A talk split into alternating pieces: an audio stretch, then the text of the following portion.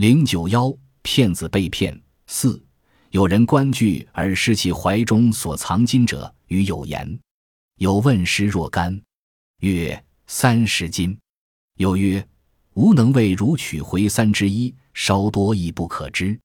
次日有复至其处观剧，怀中藏伪金一包，重可数十两。稍请有一华服者坐其旁，视之，即此草也。有乃前夜其一押及骨下，虽阳为观剧。若为曾经一者，其人前探手取其金玉行，则衣被压不可得起。乃脱衣，且自语曰：“吾去小便即来，脱至此量无妨。”遂去不复回。有持其衣受之，得二十余金云。有个人在看戏的时候，怀里的银子被偷走了，他很气愤，就把这件事告诉了他的朋友。朋友问他丢了多少银子，他说三十两。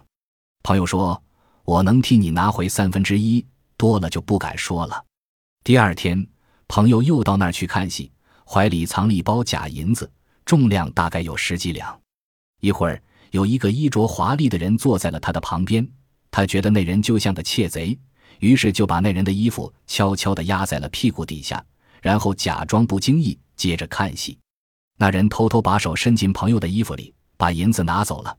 他刚要走的时候，才发现衣服被对方压着，他就边脱下衣服边说：“我去小便，马上就回来。”先把衣服放在这里，说完就一去不回了。